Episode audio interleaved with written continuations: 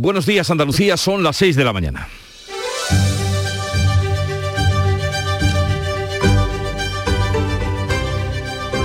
Despierta tu mente, descubre la realidad.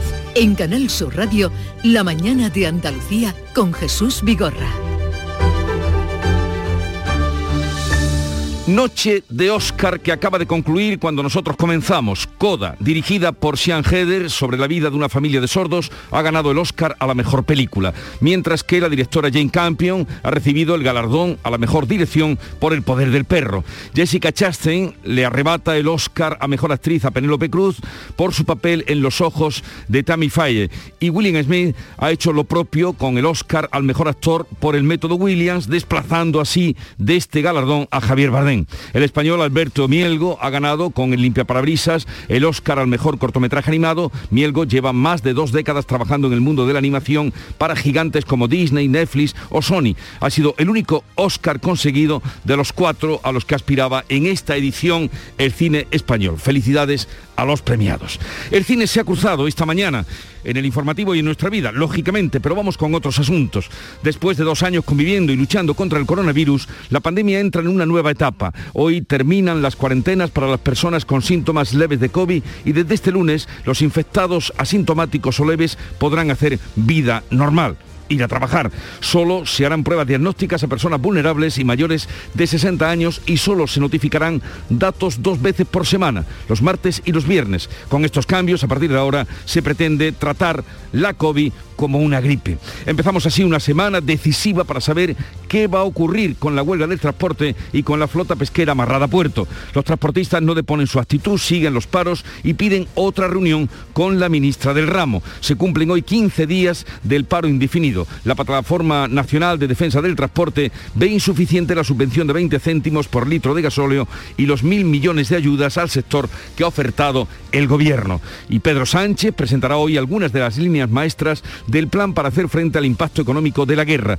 medidas fiscales, energéticas, laborales, sociales, del transporte que el Consejo de Ministros piensa aprobar mañana y nos dicen que consensuadas con las comunidades autónomas. Ya veremos. Mientras tanto, la guerra de Ucrania sigue en su día número 33.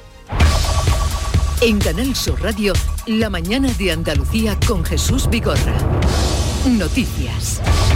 Ya les vamos a contar con Carmen Rodríguez Garzón. Buenos días, Carmen. ¿Qué tal? Muy buenos días, Jesús. Comenzamos la semana y lo primero, el tiempo. Hoy vamos a tener cielos nubosos o cubiertos en Andalucía sin descartar chubascos dispersos en la mitad occidental. Serán más probables al final del día en toda la comunidad, principalmente en la provincia de Málaga y también en el área del estrecho, donde pueden ser localmente fuertes esas precipitaciones e ir acompañadas de tormentas y de depósitos de barro, una vez más por la cálima. También hoy vamos a estar muy atentos al viento del este que va a soplar con fuerza en la provincia de Cádiz, en la Sierra Sur de Sevilla y en general en todo el litoral mediterráneo. Irá disminuyendo la intensidad del viento durante la tarde y suben las temperaturas, salvo las máximas en la mitad occidental que bajarán. Hoy en Córdoba y Jaén se va a llegar a los 22 grados, 21 en Almería y Granada, 20 en Sevilla y Huelva, 19 de máxima en Cádiz y 18 en Málaga. Hoy se estrena el nuevo protocolo COVID en toda España. Se terminan las cuarentenas para los casos leves o asintomáticos y no se realizarán pruebas diagnósticas a la población en general. Andalucía, aunque se había planteado retrasar esas medidas, finalmente se suma a lo acordado entre el Ministerio de Sanidad y las comunidades autónomas y elimina desde hoy los aislamientos de los positivos y también las pruebas diagnósticas, excepto a personas vulnerables y a mayores de 60 años. Con estos cambios se pretende tratar el COVID como la gripe, aunque los expertos tienen serias dudas. Joan Carles Mars, ex asesor de la Organización Mundial de la Salud cree que la incidencia es todavía demasiado alta para hacer esta transición. No sabemos ni cómo va a afectar la inmunidad. Dos, vamos a tener una nueva variante. Tres, la variante sigilosa, la Omicron sigilosa, va a seguir afectando, va a seguir subiendo como está haciéndolo en países europeos esas preguntas no tenemos la respuesta.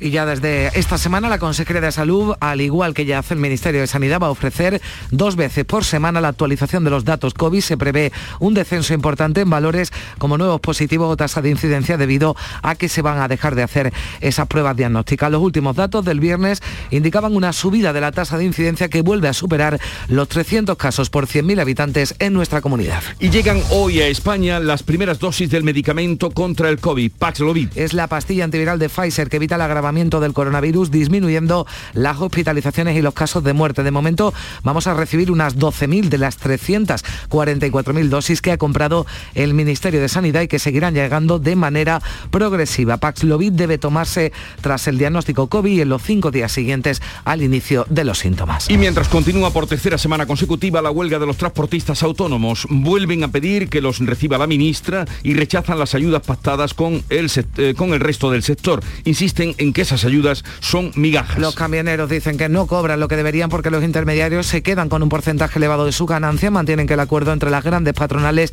y el Ejecutivo es, es insuficiente. Hoy volverán a concentrarse en los accesos a los puntos más destacados de abastecimiento y logística de toda Andalucía tras las protestas que realizaban este domingo. 15 días de protestas. El portavoz de la plataforma, Manuel Hernández, dice que los pequeños transportistas, que a los pequeños transportistas les cuesta más dinero trabajar que estar parados y que no quieren subvenciones ni ayudas. Ha llamado a los suyos a seguir paseando camiones para visibilizar el problema. No podemos tirar por la borda todos estos días que estamos peleando, que estamos reivindicando y que estamos intentando que de una santa vez las cosas se pongan en su lugar, se ordenen y se pueda trabajar de una manera digna de una manera respetable.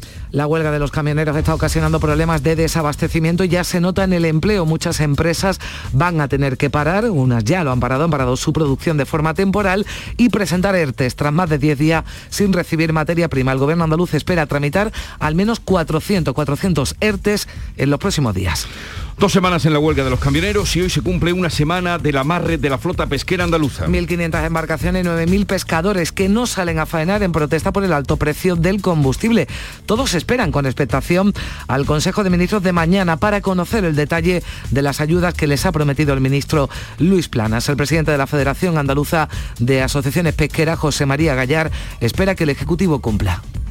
Esperamos que el próximo martes esté la reunión del Consejo de Ministros el ministro de Agricultura, Pesca y Alimentación, Luis Plana, traslade al sector, como se comprometió en la reunión de la semana pasada, las medidas de choque que van a poner encima de la mesa para desarrollar la solución de, esta crisis. El Gobierno está cerrando los últimos flecos de ese Real Decreto que aprobará mañana con las medidas del Plan Nacional para hacer frente a las consecuencias económicas de la guerra en Ucrania. Precisamente Ucrania y Rusia celebrarán desde hoy hasta el próximo miércoles una nueva ronda de negociaciones en Turquía. El presidente turco Erdogan, que intenta mediar entre las partes, dice que hay avances sobre algunos temas, aunque ninguno de los partes, ni Rusia ni Ucrania, lo confirma. El presidente Zelensky informaba este domingo a periodistas rusos independientes de que está dispuesto a aceptar el estatus neutral y no nuclear del país como exige Rusia. Zelensky ha vuelto a insistir en que es necesaria una reunión con Putin para poner fin al conflicto.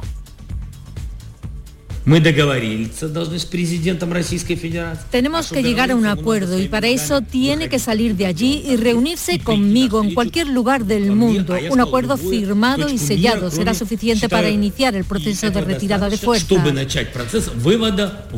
Las alarmas antiaéreas han vuelto a sonar esta noche en varias ciudades ucranianas. Se han registrado explosiones en la capital. Las víctimas mortales documentadas, según la ONU, ascienden a unas 1.100. La cifra real debe ser mucho más elevada, teniendo en cuenta que numerosas ciudades están aisladas. España envía hoy material ofensivo a la frontera ucraniana. Y de las cuatro opciones españolas para los Oscar, solo una se ha llevado el galardón. Alberto Mielgo ha ganado con el Limpia Parabrisas el Oscar al mejor cortometraje animado, pero ni Penélope Cruz, ni Javier Bardem, ni tampoco el compositor Alberto Iglesias han conseguido la estatuilla. Coda, una cinta inclusiva sobre una familia de sordos, es la mejor película este año, aunque sin duda de lo que se habla en las redes sociales es del desagradable episodio que ha protagonizado Will Smith, que ha ganado el Oscar al mejor actor y que le ha dado un puñetazo al presentador Chris Rock por hacer una broma sobre su esposa. Y en deportes, derrotas del Almería y el Málaga segunda. Los almerienses cayeron ante el Girona 0-1, los malagueños frente al Huesca por 0-2, mientras la selección española de fútbol fútbol juega mañana martes ante la de Islandia en Riazor en el segundo partido amistoso de preparación para el Mundial de Qatar. Y en Fórmula 1, Carlos Sainz acabó tercero en el Gran Premio de Arabia Saudí. Verstappen fue primero, Leclerc el segundo, Alonso abandonaba por avería. Son las 6 y 10 minutos ya de la mañana y vamos a ver cómo reflejan la actualidad del día los periódicos que ya ha visto y repasado. Javier Moreno, buenos días. ¿Qué tal Jesús? Muy buenos días. Hoy la política nacional vuelve con fuerza a las portadas, siempre sobre imágenes de la destrucción de la guerra en Ucrania. Dice el país, Sánchez busca un pacto estatal de medidas frente a la guerra. PSOE y Podemos están contactando con sus aliados y también con el Partido Popular para un acuerdo in extremis. En diario ABC el soberanismo maniobra para incumplir la sentencia del castellano cuenta que las iniciativas de la Generalitat de Cataluña siguen sin ajustarse al dictamen de la justicia que desde hoy puede ser ejecutado. Y una frase entrecomillada en el titular de apertura del diario El Mundo, Pablo, me has demostrado ser una mala persona. Es un WhatsApp del asesor de la presidenta de la Comunidad de Madrid, Miguel Ángel Rodríguez, a Pablo Casado el 4 de mayo que disparó la tensión con Génova. Ella quería estar al menos 30 segundos sola en el balcón de la calle Génova, pero ahí se coló toda la cúpula del Partido Popular y eso no gustó a la asesora Miguel Ángel Rodríguez. En la prensa de Andalucía, hoy diario Córdoba, nos recuerda que el COVID se gripaliza, que no hay recuentos ni cuarentenas, salvo para casos graves. Y sobre este asunto, en Ideal de Almería, Jesús, expertos creen arriesgada la relajación de medidas y ven más cerca una nueva ola. Son profesionales sanitarios y sociedades científicas de Almería que ha consultado el diario ideal, creen que estamos más cerca de una nueva oleada que del final de la pandemia, a pesar de la decisión del gobierno de aliviar aún más las medidas. En Diario de Cádiz, el COVID deja muchas sillas libres en la Semana Santa de Cádiz. El Consejo Local recibe centenares de peticiones menos para la renovación de abonos. Y un asunto más, se anunció hace unos días la reaparición después de tres años sin torear de José Tomás. Mm. La última corrida fue en Granada, va a torear el día 12 de junio en Jaén. Dice que la capital, dice Ideal, que la capital prepara la logística para atender lo que conllevará el ciclón José Tomás. No descartan incluso montar casetas de feria en el entorno de la, de la plaza del 12 de junio. Una feria especial eh, para la corrida de José Tomás. Para la corrida de José Tomás, así es. Bien, vamos ahora con la agenda de este día, de este lunes 28 de marzo. Olga Moya. Los ministros de Interior de la Unión Europea celebran hoy una reunión extraordinaria. Van a intentar coordinar la acogida de los millones de refugiados que han abandonado Ucrania. Los médicos andaluces están convocados hoy a una concentración. Es ante la sede del gobierno andaluz bajo el lema Salvemos la atención primaria. En Antequera hoy se reúnen representantes de todos los bancos de alimentos de Andalucía. Es por los efectos del parón del transporte. En la mayoría ya falta comida y hay dificultades para recogerla. El presidente de la Junta, Juanma Moreno, hoy asiste al acto de inicio de las pruebas y terminación de las estaciones del tramo a Tarazanas Guadalmedina en el metro de Málaga y los presidentes de las ocho diputaciones andaluzas se van a reunir precisamente en Málaga en un encuentro sobre retos y desafíos de las diputaciones provinciales. La mañana de Andalucía comenzó como cada día a las 5, allí estaba Charo Padilla, mm, con muchos camioneros también hoy, ¿verdad? Buenos días. Claro, y ¿Qué te cuentan? Eh, bueno, pues que los asalariados un poquito disgustados porque salen con un poquito de temor, algunos nos han eh, comentado que estaban ardiendo algunos eh, neumáticos, neumáticos y, también otros nos ha advertido esta mañana temprano eh, otro oyente sobre una persona que estaba andando por el arcén, no me acuerdo de qué carretera, y que, además dice, es que el hombre además va completamente de negro, ¿no? Mm. en fin, la verdad es que tenemos los ojos eh, en todos los oyentes del Club de los Primeros, que son muchos, y hemos tenido una conversación muy interesante con una veterinaria, se llama Olga González, veterinaria y secretaria ejecutiva de la Asociación de Criadores de Cabra Payoya. Lo que una cabra payoya mm. dada y sí no, y además la tecnología que hay detrás es muy curioso, ¿eh? En fin, y nos se ha aprovecha contado, mucho, ¿eh? Mucho, y nos ha contado cómo en la Sierra Norte de Cádiz y en Málaga se cría esta, este animal y bueno, el cuidado tan exquisito que tienen sus cuidadores, ¿no? Los ganaderos y las ganaderas que hay. Para, luego el resultado tan excelente el queso que tan ponen extraordinario. Que tengas un buen día y una buena semana, puesto que estamos comenzando. Y la música que nos llega de Canal Fiesta Radio es de Manuel Carrasco, fue fue y será número uno esta semana en Canal Fiesta. Fue sentirme solo estando contigo, fueron los disparos sin un motivo, fue la herida abierta sin un consuelo, fue ya no me mates con un te quiero, fue ya no te importo lo suficiente, fue me estoy muriendo a mí quien me entiende. Así suena el número uno del Fiesta esta semana. Y celebramos eh, siempre ¿eh? que Manuel Carrasco, bueno, saca trabajo y de número uno. No, no puede ser de otra manera. Manuel Carrasco y, y además eh, muy vinculado a, a este canal y a esta casa. Bien, hoy estará con nosotros entre los invitados Rosa Sánchez Pérez, que es presidenta de la Sociedad Andaluza de Médicos de Atención Primaria. A ver, a ver A qué ver le qué parece, porque yo todavía no he escuchado a ningún experto que esté de acuerdo con este nuevo protocolo COVID. Dicen que igual se están precipitando. De hecho, Andalucía hasta última hora, hasta el viernes, tenía dudas de si aplicarlo o no, pero finalmente, bueno, pues al igual que eh, el resto de comunidades autónomas, atiende a ese acuerdo entre el gobierno y las comunidades y ya desde hoy ni cuarentenas, ni pruebas diagnósticas a la población general.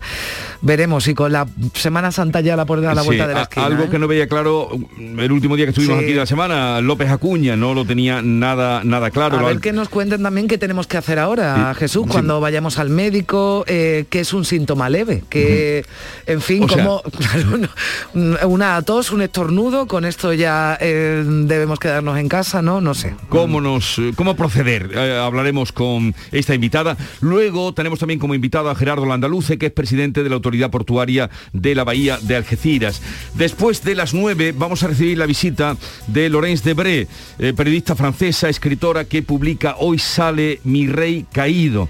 Eh, ella que es hija de revolucionarios y así lo contó en un libro del famoso eh, filósofo Regis Debré, es una gran admiradora del rey Juan Carlos, nuestro emérito, ella dice que le llaman emérito por no llamarle jubilado, y escribió una biografía sobre él, hizo un documental sobre él, yo Juan Carlos, rey de España, que por cierto no se lo pagó Tele- Televisión Española, pero no se emitió hasta que no, hasta que no estuvo Juan Carlos fuera de España, no se emitía, lo emitieron en Francia y aquí no. Y ahora viene con este libro que va a causar sorpresa porque ella lo dice en algún momento del libro, vengo a, eh, a dar la cara por mi rey. Eh, ella le llama a mí, le pone el posesivo, mi rey caído y estará con nosotros. Bueno, pues eso es una de novedad, ¿eh? porque ahora no hay muchos amigos, o al menos que lo hagan Lo- manifiestamente así lo cuenta, así que lo apoyen cuenta. al. A- así lo cuenta ella y dará sus razones y sus motivos. Luego, a partir de las eh, 10 de la mañana, vamos a hablar de cómo reciben, estábamos hablando de ese asunto, cómo reciben eh, pues estas novedades en la lucha contra el COVID. Nuestros oyentes, vendrá también Francisco Arevalo y terminaremos el programa con la visita, bueno, aparte de, de, de Yuyu, de Norma, de Diego Geni, la visita de Hueco que viene a presentarnos su gira por Andalucía. Yo sé que tú me quieres, aún sigues intentando disimular. Puede que desesperes y ahora te vas. Qué bonita tú eres, cuando sacas tus piernas a pasear. Pretendes que te entere cuando pasas. La mañana de Andalucía con Jesús Vigorra. Con tu coche no te líes. Conmigo te mueves seguro, eres puntual, ahorras, llegas donde quieras y contaminas menos. Transporte público de Andalucía, seguro, económico y sostenible. Junta de Andalucía.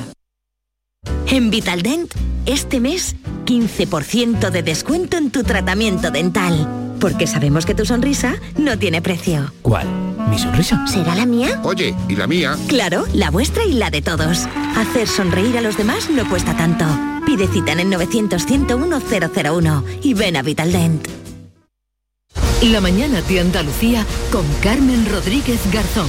Canal Sur Radio. Son las 6 y 18 minutos. Andalucía, al igual que el resto del país, elimina desde hoy las cuarentenas para los casos de COVID leve y asintomáticos. Además, solo se van a hacer pruebas de diagnóstico del COVID a las personas vulnerables y a mayores de 60 años. Nuestra comunidad se había planteado retrasar esa medida, pero al final se suma al acordado entre el Gobierno y las comunidades autónomas para toda España. Se pide, eso sí, a los positivos que limiten los contactos, sobre todo con personas vulnerables y que mantengan las medidas de protección. Las asociaciones andaluzas de personas mayores están en contra de esas medidas porque advierten la bajada de la incidencia está siendo menor en la población a partir de los 65 años.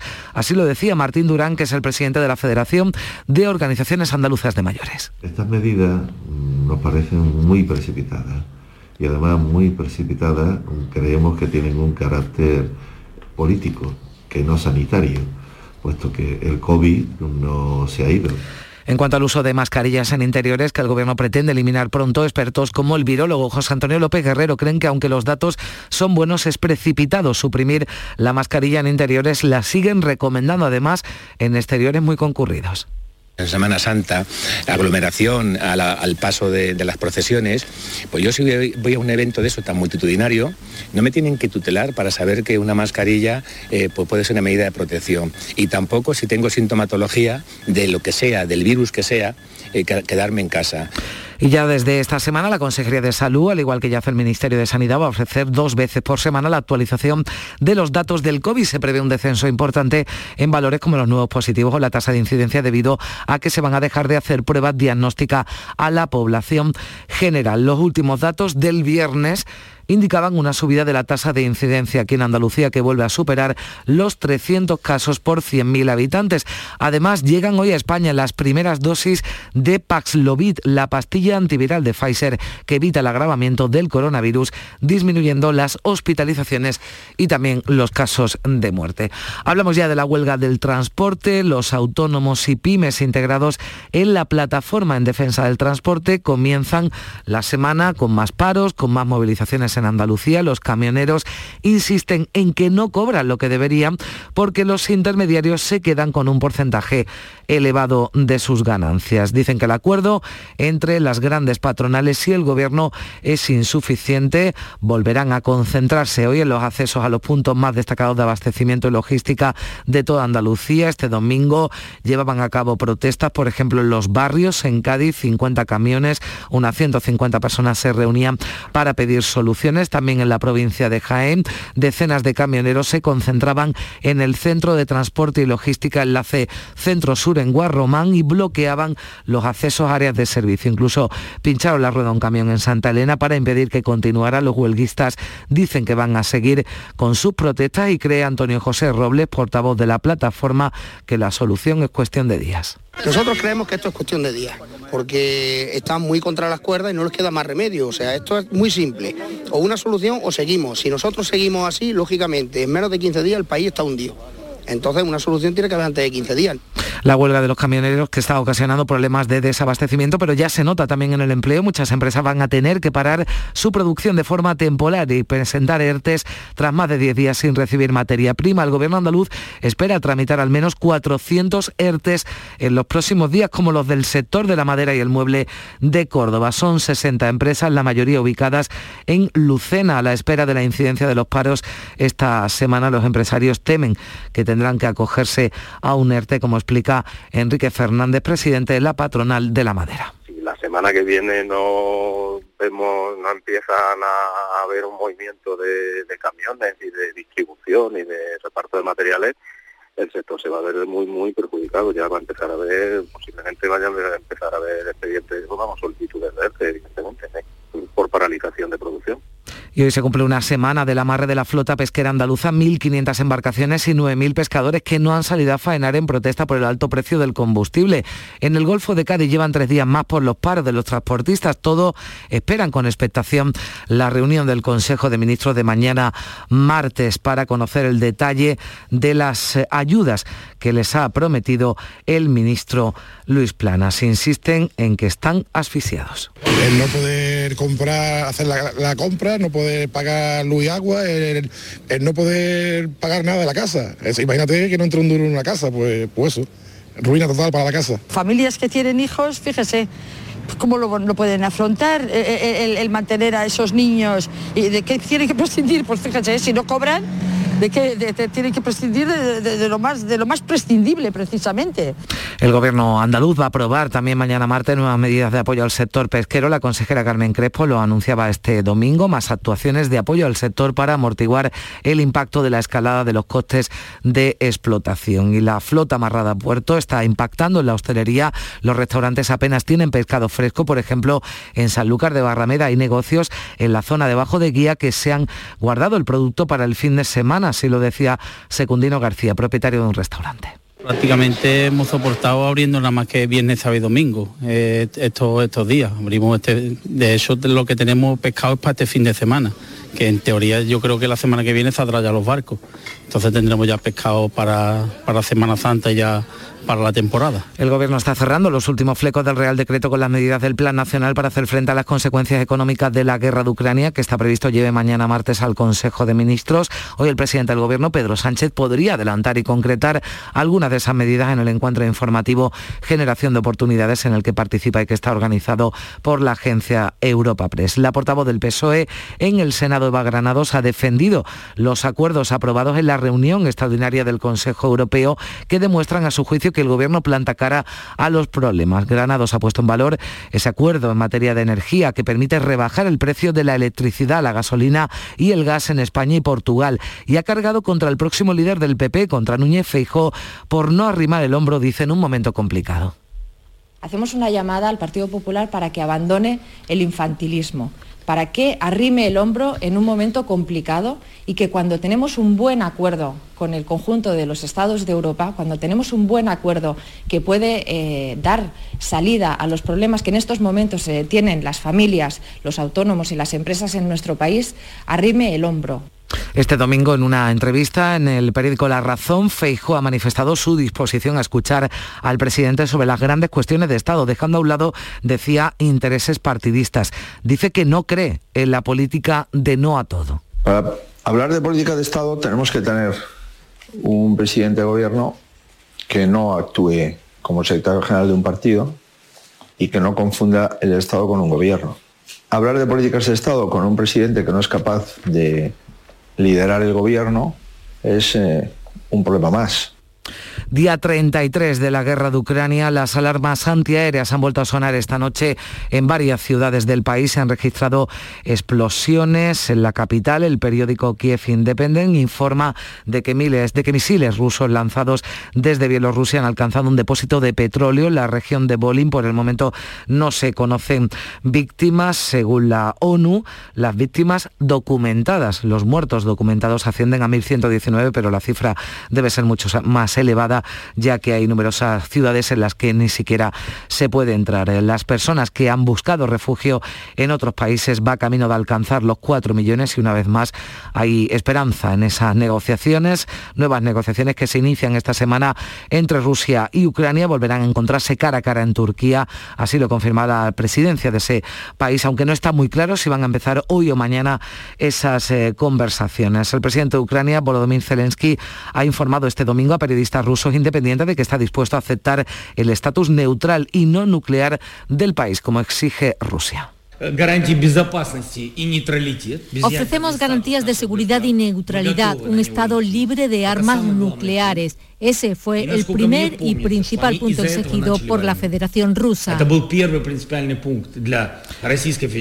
Y la Casa Blanca intenta apagar el incendio que generó Biden al decir el sábado que Putin no puede seguir en el poder. El secretario de Estado, Anthony Blinken, matiza que el discurso del presidente no supone un llamamiento para un cambio de régimen en Rusia, porque eso, recalca, es una cuestión de los rusos.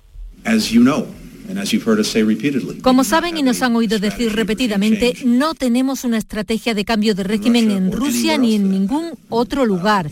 Eso depende de la gente de cada país, en este caso de los rusos.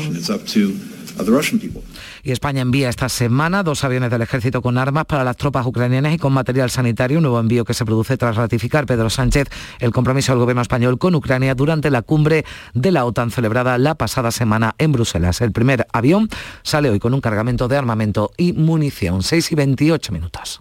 Información, cercanía, diversión. Así es la tarde de Canal Sur Radio con Mariló Maldonado. Tu programa de radio de las tardes en Andalucía. Con toda la actualidad y las historias que más te interesan. La tarde de Canal Sur Radio con Mariló Maldonado. De lunes a viernes desde las 3 de la tarde. Quédate en Canal Sur Radio. La radio de Andalucía. Y vamos ya con un avance de la información del deporte con Carlos Gonzalo. Buenos días. Hola, ¿qué tal? La selección española de fútbol juega mañana ante la de Islandia en Riazor el segundo partido amistoso de preparación para el Mundial de Qatar. En segunda división, derrotas para los equipos andaluces. El Málaga cayó en casa ante el Huesca por 0-2 y la Unión Deportiva Almería perdía 0-1 ante el Girona. En baloncesto, Liga ACB, Unicaja se llevó el derbi andaluz ante Betis Cosur por 96 a 80. En Antequera se celebró la fase final de la Copa del Rey de balonmano. El Ángel Jiménez de Puente Genil cayó en semifinales. El título de campeón volvió a ser para el Fútbol Club Barcelona, que se imponía en la final al balonmano Granollers. El Centro de Congresos de San Fernando, en Cádiz, reunirá hoy lunes a los mejores deportistas y clubes de Andalucía dentro de la gala de premios de los periodistas deportivos. Los karatecas Damián Quintero y María Torres recibirán los galardones de Andaluz y Andaluza de Oro. Como mejores equipos serán galardonados el Sevilla Fútbol Club y el Cajasur Priego de tenis de mesa en el apartado masculino en categoría femenina. Los galardones serán para el Rincón Fertilidad Balonmano Málaga y Corteva Cocos Rugby. En Canal Sur Radio, La mañana de Andalucía con Jesús Vigorra.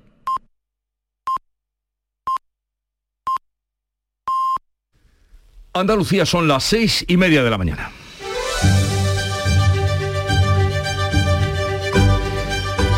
Y a esta hora con Carmen Rodríguez Garzón repasamos las noticias más destacadas en titulares. La pandemia entra en una nueva etapa. Hoy terminan las cuarentenas para las personas con síntomas leves de COVID. Desde hoy lunes los infectados asintomáticos o leves podrán hacer vida normal. Solo se harán pruebas diagnósticas a personas vulnerables y mayores de 60 años. Y solo se van a notificar datos dos veces por semana. Este lunes llegan las primeras dosis del antiviral Paslovid, la pastilla de Pfizer contra el COVID. El fármaco impide que la infección avance, evita complicaciones, se toman los cinco días siguientes al diagnóstico y solo se vende con receta médica. Pedro Sánchez presentará hoy algunas de las líneas maestras del plan para hacer frente al impacto económico de la guerra. Medidas fiscales, energéticas, laborales, sociales, de transporte que el Consejo de Ministros aprobará mañana martes. Lo ha diseñado con las comunidades autónomas, los agentes sociales y los grupos parlamentarios. Los transportistas autónomos no deponen su actitud, siguen los paros y piden otra reunión con la ministra. Se cumplen hoy 15 días del paro indefinido. La Plataforma Nacional en Defensa del Transporte ve insuficiente la subvención de 20 céntimos por litro de gasóleo y también los mil millones de ayudas al sector afectado por el gobierno. Hemos sabido ahora mismo que en torno a las 6 de la mañana, hace tan solo unos minutos, se han quemado varios neumáticos en la A4 en Jaén, en el kilómetro 314 sentido Sevilla, aunque los bomberos ya lo han apagado. Pues así empieza el día, la flota pesquera cumple una semana amarrada a puerto. 9.000 pescadores se mantienen a la espera de verificar que las ayudas que apruebe mañana el Consejo de Ministros son suficientes. El gobierno andaluz actuará también mañana con reducciones de cargas económicas y exenciones temporales de tasas portuarias y pesqueras. El gobierno envía hoy un avión a Ucrania con material ofensivo y otro mañana con una ambulancia blindada y medicamentos. Los negociadores de Ucrania y Rusia vuelven a verse esta semana en Turquía con el conflicto encallado y casi 4 millones de refugiados. Hoy es día de luto oficial en Almería por los dos fallecidos del temporal de la semana pasada, un hombre de 56 y otro de 60 años. La tromba de agua ha ocasionado centenares de incidencias en esta provincia. En Serón, la fuerte crecida del río impide todavía acceder a dos barriadas de este municipio. Hace 80 años que murió Miguel Hernández, el poeta de Orihuela que adoptó la provincia de Jaén. La tierra natal de su mujer, Josefina Manresa, lo acogió como hijo propio y hoy 97 municipios lo van a recordar recitando sus poemas a las 12 del mediodía en sus plazas, ayuntamientos y bibliotecas. El cineasta español ha conseguido el Oscar al mejor corto de animación. Ni Penélope Cruz, ni Javier Bardem, ni Alberto Iglesias han conseguido estatuilla. Sí, ha sido Alberto Mielgo el que se ha llevado ese Oscar al mejor corto de animación y Coda, una cinta inclusiva sobre una familia de sordos. Es la mejor película este año. La mejor eh, dirección ha sido para Jane Campion por El poder del perro, la mejor actriz para Jessica Chastain por Los ojos de Tammy Faye, el mejor actor Will Smith por El método Williams. Y la iglesia recuerda y celebra a San Braulio de Zaragoza. Era en la Hispania tarraconense, eh, Zaragoza, donde San Braulio, obispo, siendo amigo íntimo de San Isidoro, colaboró con él para restaurar la disciplina eclesiástica en toda Hispania, siendo su semejante en elocuencia y ciencia. Y siendo tan grande la aspiración, al parecer, eh, pues tuvieron suerte, entre otras cosas, de que no acabaran con ellos, siendo una aspiración tan importante y desafiante Y osada, ¿no? para el Imperio Romano. Eh, tal día como hoy, de 1767, se firma en Marrakech el primer tratado de paz y de amistad entre España y Marruecos. Y fíjense por dónde nos andamos ahora. Bueno, el próximo viernes además será cuando vaya Álvarez para abrir lo que han llamado esa nueva etapa ¿no? de relaciones entre España y Marruecos y que va a suponer, y eso nos toca muy de cerca, reapertura de fronteras, será progresiva y reanudación, parece que sí, que este año sí, de la operación Paso del Estrecho. Pues en 255 años eh, después viene otro tratado. Este fue el primero, 1767, tal día como hoy.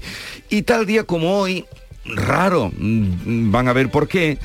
Mm, 1845, estamos a 28 de marzo, 1845 se estrenaba en Madrid el Don Juan Tenorio de Zorrilla, que luego el tiempo, la costumbre, lo ha vinculado al Día de los Santos y a otro- Sí. al otoño. Pero el estreno fue... Tal día que hoy. ¿No es cierto, ángel de amor, que en esta apartada orilla más pura la luna brilla y se respira mejor? Esta aura que vaga llena de los sencillos olores de las campesinas flores que brota esa orilla amena, esa agua limpia y serena que atraviesa sin temor la barca del pescador que espera cantando el día, ¿no es cierto, paloma mía, que están respirando amor? A Yuri, que ibas a intervenir tú, que le ibas a dar la respuesta. La réplica La Chema réplica. Suárez. A ver. Era la voz de Chema Suárez en algún momento de, de- que, que como cada año se hace por costumbre. Pues ya se van ustedes, mm, tienen este conocimiento de que no fue o no tuvo nada que ver con los santos, sino que fue con el inicio de la primavera. Y la cita de hoy, me he traído una cita de Margarita Yourcenar, escritora francesa, como saben, eh, éxito con Memorias de Adriano, eh, que dice, no deberías haber envejecido antes de ser sabio. No deberías haber envejecido antes de ser sabio.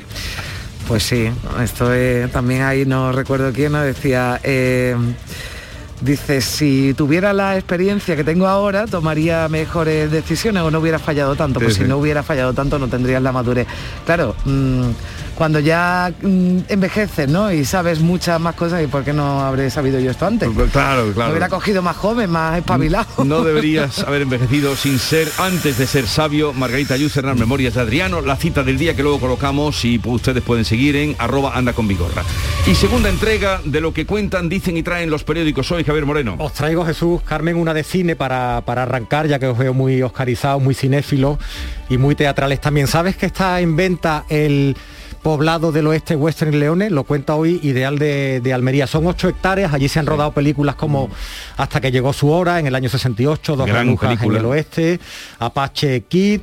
Eh, pues hay un poblado del oeste, un poblado mexicano, hay un rancho McBain que fue propiedad en la ficción de Claudia Cardinale. Bueno, si alguien lo quiere, está, está en venta. lo anuncia hoy Ideal de Almería. Bueno, por, por lo demás, Por otros cierto asuntos. que la, la película ¿no? que se ha llevado el, el Oscar, El poder del perro, es un western. o sea, lo digo porque a lo mejor, bueno, pues se vuelven a poner otra vez de... Sí, pero es un de- western donde no se pega ni un tiro.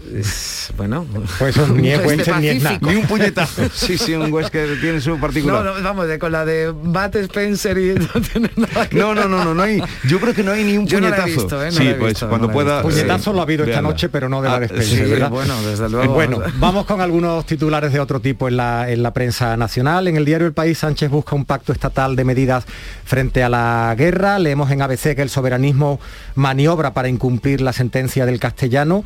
En portada de ABC eh, vemos el cadáver de un soldado ruso y el titular de la noticia, de la fotonoticia, es este. Putin oculta a los rusos sus muertos caídos en Ucrania. En el diario El Mundo, el WhatsApp de Miguel Ángel Rodríguez ha casado el 4 de mayo que disparó la tensión con Génova. Pablo, me has demostrado ser una mala persona. Y algunos apuntes de la prensa de Andalucía, Diario de Cádiz, el COVID deja muchas sillas libres en Semana Santa de Cádiz. El Consejo Local recibe centenares de peticiones menos para la renovación de los abonos.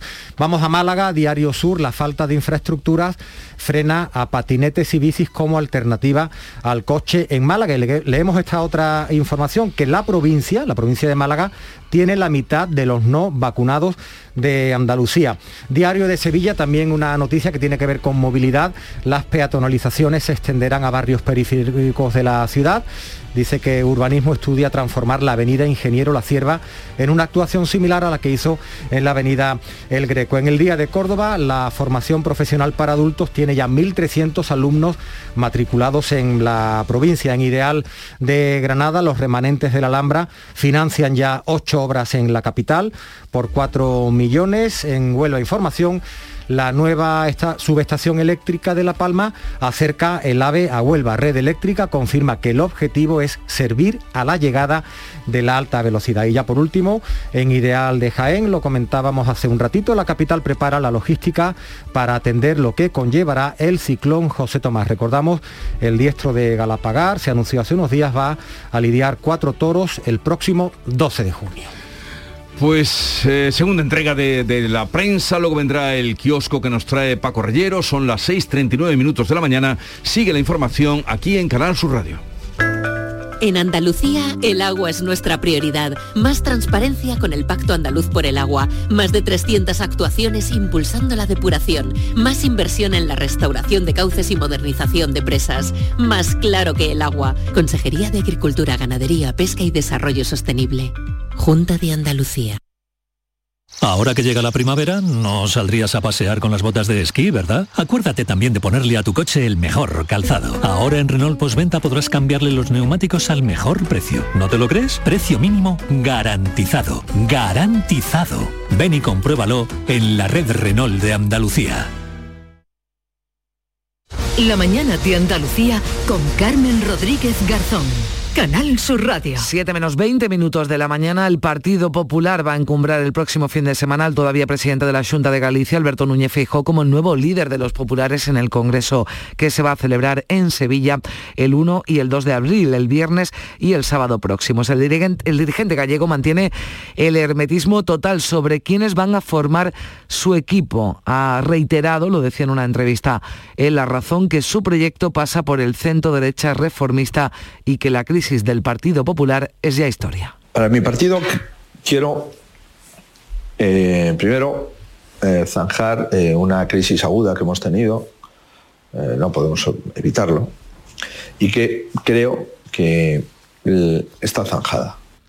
Pues es lo que decía Feijó, mientras el comité organizador del Congreso que dirige Esteban González Pon está ultimando ya el programa en el que ya está cerrado para el viernes, cerrados para el viernes los discursos de José María Aznar y de Rajoy. También ese 1 de abril tendrá su espacio el todavía presidente de la formación Pablo Casado, que se despedirá ante los más de 3.000 compromisarios que asisten a esta cita. También eh, Feijó, aparte de Feijó y el presidente de la Junta, Juanma Moreno, que ejerce de anfitrión y que subirá a la tribuna el sábado, el PP dará protagonismo a los presidentes autonómicos del partido en línea con el PP descentralizado que defiende el presidente gallego. Y también a final de esta semana, el viernes, está previsto que el ministro de Exteriores, José Manuel Álvarez, viaje a Rabat para abrir una nueva etapa en las relaciones entre España y Marruecos. Se van a reabrir las fronteras de forma progresiva y también se empezará a organizar ya la OPE, la Operación Paso del Estrecho, suspendida por la pandemia desde hace dos años. Sobre el Sáhara, el alto representante de la Unión Europea para Asuntos Exteriores, el español Josep Borrell, rechaza que el giro dado por el gobierno español en su política sobre el Sáhara Occidental contravenga las disposiciones de Naciones Unidas. España no va a ir en contra de una resolución de las Naciones Unidas, la Unión Europea tampoco. La posición de la Unión Europea no ha cambiado. Nosotros seguimos diciendo lo mismo, es decir, que el conflicto tiene que tener una solución en el marco de las resoluciones de las Naciones Unidas. Apoyamos al enviado especial del secretario general y esta solución tiene que encontrarse en el marco de un acuerdo entre las partes. El programa Vacaciones en Paz, por el que niños y niñas saharauis son acogidos cada verano por familias españolas, muchas de ellas andaluzas, se va a retomar este verano tras dos años interrumpidos por la pandemia. Los organizadores esperan que el giro del gobierno español con respecto al Sáhara no afecte al funcionamiento del programa. Y en Almería hoy es día de luto oficial por las dos víctimas mortales del temporal, un hombre de 56 y otro de 60 años. Las lluvias y el viento han ocasionado centenares de incidencias. Mantiene todavía dos barriadas incomunicadas en la localidad de Serón. Una tromba de agua de casi 260 litros obligaba a la Junta a activar la fase de preemergencia del plan de inundaciones este domingo, con medio centenar de incidencias, con una veintena de carreteras afectadas, especialmente en la zona de Cabo de Gata, Filabres y Almanzora. En Serón, como decimos, esa fuerte crecida del río impide todavía, como explica el alcalde Juan Antonio Lorenzo, acceder a dos barriadas del municipio, a los Canos y a los Chicas. Hemos conseguido restablecer los accesos a todas las barriadas, excepto a dos que comportan el cruce del río Almanzora, que aún lleva un torrente de agua importante y es imposible cruzarlo ahora mismo con maquinaria. Se ha restablecido todo el servicio de abastecimiento de agua y el de energía eléctrica y bueno, pues estamos evaluando los daños. Mientras en Málaga continúan las labores de limpieza del barrizal que ha dejado la calima. Además, los habitantes de Genalguacil llevan desde ayer con cortes en el suministro de agua y van a continuar así durante los próximos días por una avería en la tubería de abastecimiento. El alcalde Miguel Ángel Herrera, el alcalde de Genalguacil, ha pedido comprensión a sus 400 vecinos. La avería, dice, es muy compleja de arreglar. La lluvia, como ha habido tanta, pues claro, esa cantidad de agua lo que ha hecho es arrasar y levantar toda la tubería. No sé cuánto habría allí, a lo mejor un kilómetro, dos kilómetros de tubería se los ha llevado. Lo mejor es que los embalses siguen ganando agua. Los de la cuenca mediterránea están al 42% de su capacidad. Han entrado 120 hectómetros cúbicos durante los últimos siete días. 70 han entrado en los embalses malagueños. En la última semana están al 48% de media, aunque hay pantanos como el de la Concepción o el Conde de Guala del Orce por encima del 80%. Incluso van a tener que desaguar. Los embalses de la cuenca del Guadalquivir han recibido en la última semana unos 70 hectómetros cúbicos. Hay que sumar otros 28 que le aportaron a la cuenca las lluvias de la semana anterior. Y como decimos, y hoy además está previsto que ocurra de nuevo. Esas lluvias venían acompañadas en muchos casos por barro, por ese polvo del Sáhara que ha cambiado la imagen de pueblos blancos e impolutos como los de la Alpujarra o el Valle de Lecrín en Granada. Los vecinos se afanan en las labores de limpieza que consideran inútiles ante el temor de un nuevo episodio. Los ayuntamientos abren líneas de ayuda para limpieza y pintura, piden ayuda económica a las administraciones superiores. Hoteles, restaurantes y comerciantes se han empleado a fondo tras el primer episodio de Calima. En el segundo ya se ven impotentes potentes. Está comentando de que el martes y el miércoles va a, seguir haciendo todo el tema este de, la calima y no merece la pena porque ya, ya está viendo cómo está esto, para qué vamos a limpiar y todo. Lo que pasa es que evidentemente ahora que llega el abril, Semana Santa, y vivimos del turismo y evidentemente habrá que hacer algo. Y también vamos a estar pendiente de Portugal. El presidente Marcelo Rebelo de Sousa ha visitado este domingo la isla de San Jorge en las Azores debido al temor de una inminente erupción volcánica. Más de 2.500 personas han abandonado la isla por eh, precaución. Se han registrado 14.000 pequeños temblores desde el pasado 19 de marzo.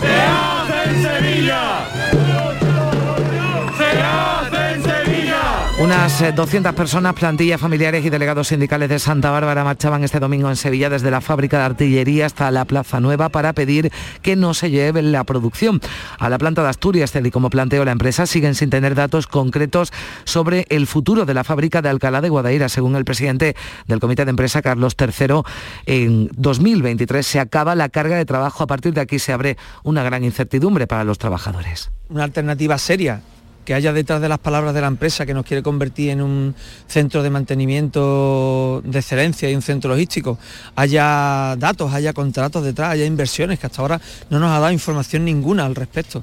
En 2023 se nos acaba el trabajo que tenemos ahora mismo en cartera y estamos muy preocupados por una reducción de plantilla o vendrá el cierre de la fábrica porque no tengamos trabajo. Y protesta hoy de los médicos andaluces. Están convocado una concentración a partir de las once y media ante la sede del Gobierno andaluz en el Palacio de Santelmo bajo el lema Salvemos la atención primaria. Este domingo más de un centenar de organizaciones integradas en el movimiento Salvemos la atención primaria se movilizaba perdón, en distintas ciudades españolas, entre ellas la capital de España, en Madrid. Participaba en esa concentración, en esa movilización, el ministro de Consumo y coordinador general de Izquierda Unida, Alberto Garzón. Y está amenazado en este momento por las derechas que están promoviendo un modelo totalmente distinto de desgaste de la atención primaria, favoreciendo además no solo poner en riesgo nuestras vidas, sino al mismo tiempo abrir líneas de negocio para las empresas privadas y los trabajadores del Servicio Andaluz de Salud de la provincia de Sevilla están convocados desde hoy lunes a participar en el proceso por el que se pondrá un nombre nuevo y definitivo al antiguo hospital militar reabierto por la Junta tras su rehabilitación. El proceso tiene dos fases. En la primera, los trabajadores pueden proponer nombres y ya en la segunda tendrán que elegir entre las eh, propuestas. Y vamos ya con la noche de los Oscars, eh, lo que nos ha dejado esta noche de Oscar, noche de cine, Coda, una cinta inclusiva sobre una familia de sordos. Es la mejor película del año. La actriz Liza Minnelli anunciaba el premio más deseado. Oscar goes to... Okay, Coda.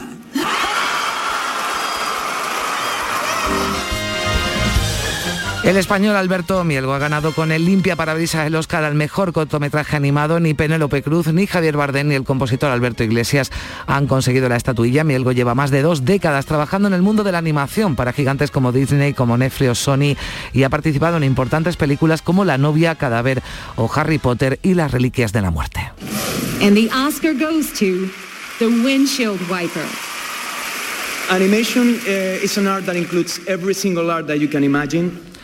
Animation La mejor dirección ha sido para Jane Campio por El poder del perro, la mejor actriz para Jessica Chastain por Los ojos de Tammy Faye y el mejor actor Will Smith por el método Williams Will Smith que se ha convertido eh, sin duda en el protagonista de la noche por ese momento desagradable y desconcertante cuando le ha dado un guantazo al humorista Chris Rock que ha bromeado sobre el corte de pelo de la mujer de Will Smith.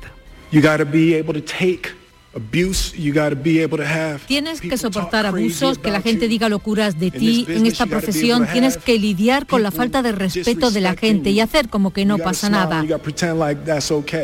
El amor te lleva a hacer locura. make you do Pues es lo que decía en su discurso en referencia a ese incidente en el que Will Smith, como decimos, y es de lo que se habla en las redes sociales, propinaba un puñetazo al presentador de la gala de los Oscars. Así llegamos a las 7 menos 10 minutos. Se quedan ahora con la información local. En la mañana de Andalucía de Canal Sur Radio, las noticias de Sevilla. Con Pilar González. Hola, buenos días. La Sierra Sur está en aviso amarillo por fuerte viento de levante hasta las 3 de la tarde. En toda la provincia se anuncian lluvias dispersas y ocasionales más probables al final del día y otra vez con calima. La máxima prevista es de 19 grados en Morón, 20 en Sevilla y 21 en Écija y en Lebrija. A esta hora en la carretera hay un camión averiado justo en el kilómetro 2 antes de llegar al nu- dos kilómetros antes de llegar al nudo que hay del enlace entre la S40 con la A4. Compra en tu barrio, compra en Triana y date una alegría. En la Asociación de Comerciantes de Triana hemos preparado para ti grandes sorpresas y regalos, como los 1.500 euros que repartimos en cheques de consumo. Compra en Triana y date una alegría. Promueve Asociación de Comerciantes de Triana. Financia Ayuntamiento de Sevilla. En Canal Sur Radio, las noticias de Sevilla. Este lunes se reanudan las movilizaciones por la huelga indefinida del transporte y después de que no se llegara a un acuerdo con el gobierno, Manuel Amuedo, que es uno de los portavoces provinciales de la plataforma convocante, insiste en que el objetivo es poder ir a trabajar sin que les cueste el dinero. Al encarecimiento del combustible se le agrava la situación que venía desde antes y es el bajo precio de los portes que han negociado con las grandes empresas del transporte. La es continuar. Haremos unas marchas a pie y nos haremos ver en, determinados sitios y probablemente en el transcurso de la semana puede que se vuelvan a sacar los camiones a la calle. Eh, señal de protesta por la ministra no nos ha dado solución.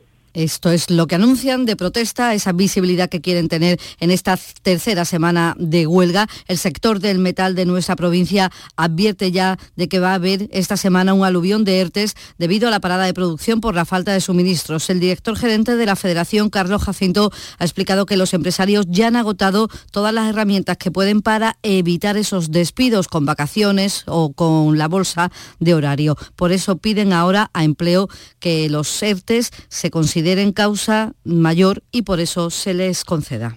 Creemos que esto es una situación eh, que se le ha sobrevenido a todo el sector productivo y en el que, por supuesto, no tienen culpa ninguno de los empresarios, ni han planificado mal y han hecho además uso de todas las herramientas que estaban a su disposición antes de plantear estos ERTE. Sí que se han autorizado ya los primeros SERTES por fuerza mayor en el sector arrocero sevillano, que vive momentos muy complicados por la sequía y también por el incremento de los costes agravado por la guerra en Ucrania. Aunque la lluvia de estos días es un alivio para la agricultura, el sector, los agricultores, calculan ya pérdidas cuantiosas por la huelga del transporte. Los productos recogidos se han ido estropeando en los almacenes. Pues las tres naves que tenemos están a tope, ya no cabe más un cajón, son 700 cajones los que tenemos acumulados. Estas llevan aquí más de 10 días. Tenemos que ir tirando producción a la hora que estamos recolectando. Es que cachofas llevan ya, la tienen que haber cogido hace unos 15 20 días. Están muy abiertas y estas ya no valen para el mercado. Y a la falta de agua se suman otros problemas para el campo. A partir de mañana los agricultores pueden sembrar cultivos oleaginosos como girasol y maíz en los terrenos que tienen en barbecho. Con el desabastecimiento de cereales y girasol que suministran Rusia y Ucrania, la Unión Europea ha flexibilizado las medidas de la nueva PAC para que puedan sembrarse estos productos en las 300.000 hectáreas que Andalucía tiene en barbecho. No obstante, desde Asaja Sevilla, Eduardo Martín cree que solo podrán sembrarse unas 90.000 en las campiñas de Sevilla, Cádiz y Córdoba. Estamos teniendo un desabastecimiento de semilla.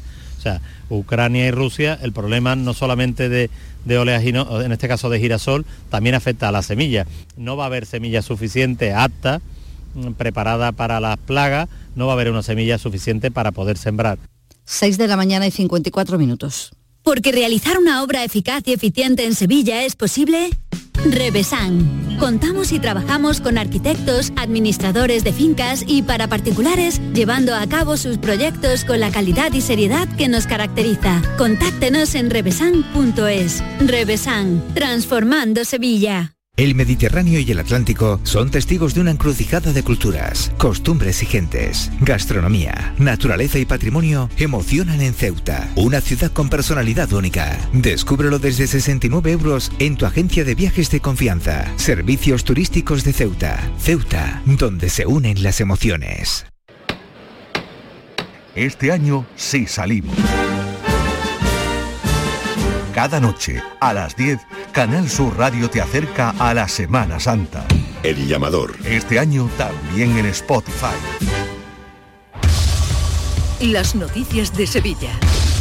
Canal Sur Radio. Los trabajadores del Servicio Andaluz de Salud de nuestra provincia están convocados desde hoy y hasta el viernes a participar en el proceso por el que se va a poner nombre nuevo al antiguo Hospital Militar de Sevilla, reabierto por la Junta hace algo más de un año después de 17 abandonado. Todos los profesionales, sanitarios, personal de administración y de mantenimiento van a poder proponer un nombre a través del correo electrónico. En una segunda fase se elegirá entre los más votados y eso será antes de que concluya la rehabilitación completa del hospital, que será cuando pase a formar parte completamente del sistema sanitario como nuevo hospital general. Y eso está previsto que sea a partir del mes de julio.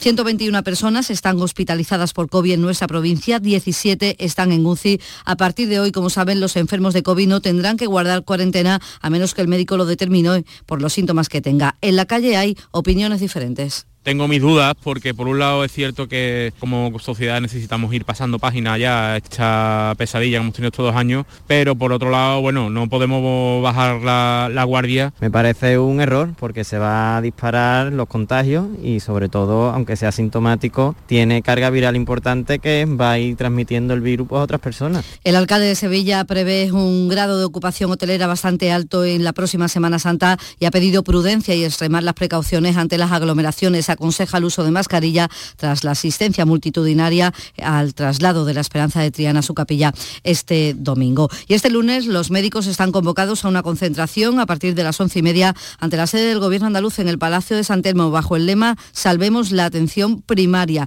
El presidente del Sindicato Médico de Sevilla, Rafael Ojeda, pide más contrataciones ante la alta tasa de jubilación. Nos encontramos con una primaria infrafinanciada y que no tiene pues, recursos suficientes, ¿no? Todo cae sobre los facultativos, lo que ha dado lugar es a que no ha habido un recambio de médicos suficiente en primaria, pues mucha gente ha dejado la especialidad o no cogen las plazas MIR de medicina de familia y esto se suma ahora a la, la tasa tan alta de, de jubilaciones y nos vemos sin médicos, ¿no? También habrá una concentración de facultativos a las puertas del Centro de Salud Nuestra Señora de Gracia en Carmona, también por el mismo motivo. Y los trabajadores de la empresa de mantenimiento de los aviones de Ryanair en Sevilla se reúnen hoy con la dirección de la empresa después de desconvocar la huelga prevista para el 21 de abril. La semana pasada hubo un acercamiento entre las partes y ahora confían en que la compañía acceda a sus peticiones. Plantearemos una propuesta sobre calendario laboral, jornada, régimen de turnos y categorías para empezar a intentar llegar a un posible acuerdo con la dirección de la empresa de SIA. Y este lunes, trabajadores de la Delegación de Cultura van a protestar en la Biblioteca Provincial Infanta Elena para pedir a la Junta que se cubran las vacantes y las bajas y no se privaticen los servicios de mantenimiento y de seguridad. Y hablando de cultura, éxito de la primera edición de Calle Cultura. En el Paseo Colón acogía este domingo música, talleres para los más pequeños y la creación en directo de una instalación floral con 20.000 rosas. La animación cultural y el bullicio de personas sustituían al tráfico por unas horas. La iniciativa, ha dicho el alcalde Antonio Muñoz, llega para quedarse. Esta apuesta de, marca ciudad, de relanzamiento de Sevilla, sobre todo en, el arranque de la primavera, donde indudablemente los focos nacionales e internacionales están puestas en la Semana Santa y en la feria, y lo que pretendemos es ampliar también sobre una imagen donde la cultura y la sostenibilidad sean los pivotes de, de Calle Cultura que viene para quedarse. Calle Cultura se va a repetir en cinco ocasiones a lo largo de este año en avenidas de los barrios de la ciudad. La próxima cita en la carretera Su Eminencia. Deportes, Carlos Gonzalo. No pudo ser. El Betis Ecosur cayó derrotado frente a Unicaja a Málaga en el Martín Carpena por 96 a 80 en un partido en cuyo tercer cuarto llegó a situarse a una distancia de cuatro puntos, pero las continuas pérdidas de balón y el acierto desde el exterior, desde el perímetro del equipo malagueño hicieron imposible la remontada para el cuadro de Luis Casimiro que viaja hasta Tenerife, donde mañana martes se mide al Lenovo Tenerife. Y terminamos con una cita cultural. El próximo sábado la Real Orquesta Sinfónica de Sevilla interpreta en la Catedral, después de muchos años, El Miserere.